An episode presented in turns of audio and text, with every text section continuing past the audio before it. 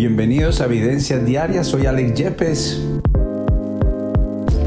Y hoy tengo un pensamiento que sé que va a ayudarte, no solamente en tu diario vivir, sino que va a ser un valor. De hecho, muchas personas codician este principio de vida. Y a lo que me refiero es el valor del tiempo. Yo creo que nuestra historia nos demarca cada segundo, cada minuto, cada hora, cada día de nuestra vida. Al final han pasado y muchos de ellos ni siquiera quedan en el marco de nuestra historia. Pero podría decir que el tiempo es lo que recordamos y lo que no. Lo que ha marcado nuestra historia para bien o para mal.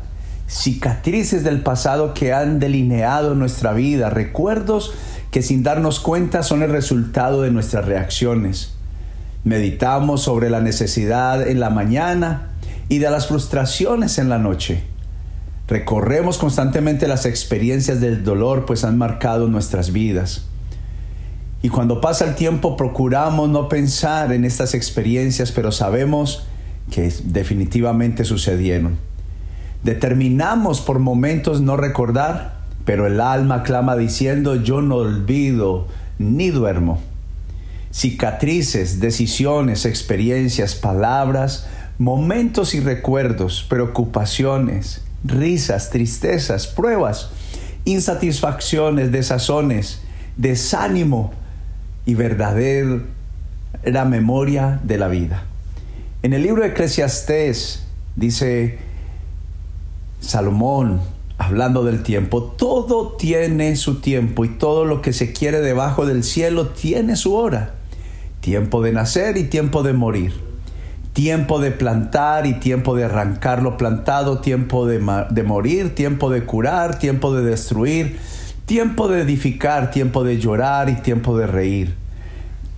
Tiempo de endechar, tiempo de bailar, tiempo de esparcir piedras y tiempo de juntar piedras, tiempo de abrazar, tiempo de abstenerse de abrazar, tiempo de buscar, tiempo de perder, tiempo de guardar, tiempo de desechar, tiempo de romper y tiempo de coser, tiempo de callar, tiempo de hablar, tiempo de amar, tiempo de aborrecer, tiempo de guerra y tiempo de paz. Pero el tiempo tiene tres momentos, pasado, presente y futuro. En el pasado están nuestros recuerdos y experiencias. En nuestro presente está nuestra realidad, la verdad que nos sucede. Y en el futuro está nuestra preocupación y nuestro afán. Quiere decir entonces que el tiempo tiene un antes, un durante y un después. ¿En cuál de estos nos quedamos más cada uno de nosotros?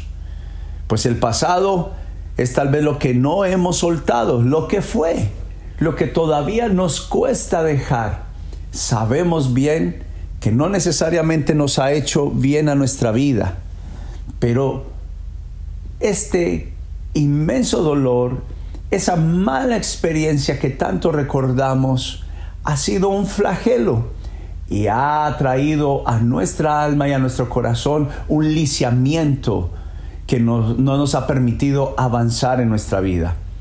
Hablando del presente, hablamos de una autodependencia. Hemos sido tan dependientes de nuestro esfuerzo, de lo que dependemos de nosotros mismos. ¿Qué puedo yo hacer hoy? Y hablando del futuro, cuando pensamos en un futuro, decimos son solo ilusiones que no tienen ninguna garantía y más bien nos invitan a desanimarnos. Y creemos que esto es imposible alcanzarlo. Y es importante que hagamos un análisis de los tres tiempos basados precisamente lo que el mismo Salomón decía. Me volví y vi debajo del sol que en, ni siquiera en los caminos, ni en la guerra los fuertes, ni aun los sabios el pan, ni de los prudentes las riquezas, ni de los elocuentes el favor, sino que tiempo y ocasión acontecen a todos, porque el hombre tampoco conoce su tiempo como los peces que son presos en la mala red y como las aves que se enredan en el lazo, así son enlazados los hijos de los hombres en el tiempo malo, cuando cae de repente sobre ellos. Y Dios llamó, no olvides, lo increíble es que hablando del tiempo, que caemos como presa, fácil, pasan los días, pasan los años y sentimos que no hemos alcanzado el potencial de nuestra vida. Pero el plan y propósito de Dios, espacio y tiempo, pueden ser cambiados porque Dios llamó a lo que no es para que sea.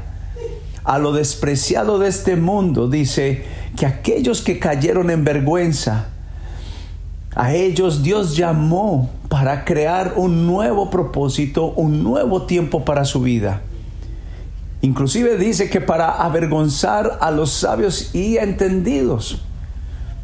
Y qué bonito, qué impresionante saber que Dios desea que nosotros podamos entender que Dios no ha terminado su plan y propósito, que el tiempo es ahora, que Dios es el que pone y quita, que Dios es el que bendice y maldice. Y necesitamos entender que hoy es un momento especial para depender totalmente de Dios, entregar nuestro tiempo, nuestro momento, nuestro ahora. Y yo siento que hablando del tiempo puede venir sobre ti un nuevo amanecer. No puedes añadir nada a tu cuenta por tu fuerza, más en el favor de Dios lo conseguirás. Este es el día. Esta es la hora que Dios te dice, ¿por qué te afanas por el día de mañana? ¿Acaso no vales tú mucho más que aquellos que muchas veces no tienen ni siquiera las mismas necesidades que tú tienes? Y yo creo que es suficiente pensar que este es un llamado a cada uno de nosotros para invitar a Dios a que sea parte de nuestro tiempo de nuestros días y que creamos lo que Él promete, que los pensamientos de Dios son de bien y no de mal, y que Él tiene un futuro preparado como cada uno de nosotros lo esperamos. Que Dios te bendiga mucho.